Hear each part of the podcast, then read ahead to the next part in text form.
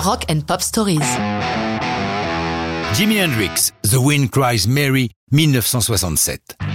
Bien qu'à l'époque on surnomme la marijuana la Marie-Jeanne, Mary Jane en anglais, cette chanson ne doit rien à l'herbe qui fait rire, bien que le musicien en ait été friand. Non. The Wind Cries Mary doit tout aux assiettes qui volent et il ne s'agit pas de soucoupe volante. L'explication? Jimi Hendrix vit à Londres, où Chas Chandler, l'ancien bassiste des Animals, devenu son manager, l'a fait venir.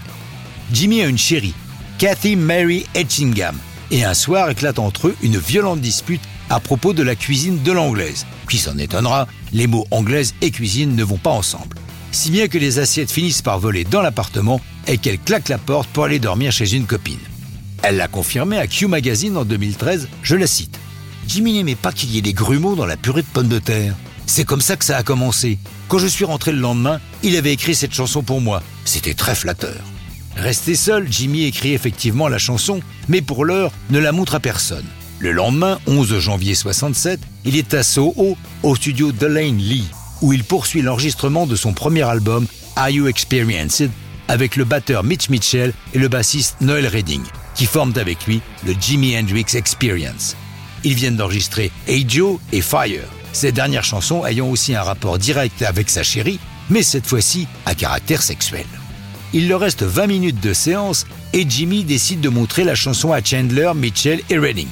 Bien que les deux autres musiciens l'entendent pour la première fois, Chandler suggère d'utiliser le temps de studio restant pour enregistrer The Wind Cries Mary au moins une fois, quitte à la reprendre plus tard. Effectivement, ils en referont d'autres prises, mais tout le monde sera d'accord pour dire que la meilleure est le premier jet, et c'est celle-là qui va se retrouver sur le disque. Cette balade à la Hendrix a une intro immédiatement reconnaissable due à la façon qu'a Jimmy de jouer les accords. Au départ, la chanson est très longue, mais c'est Jimmy qui l'a raccourcie, soucieux qu'elle puisse passer à la radio. Il a raison.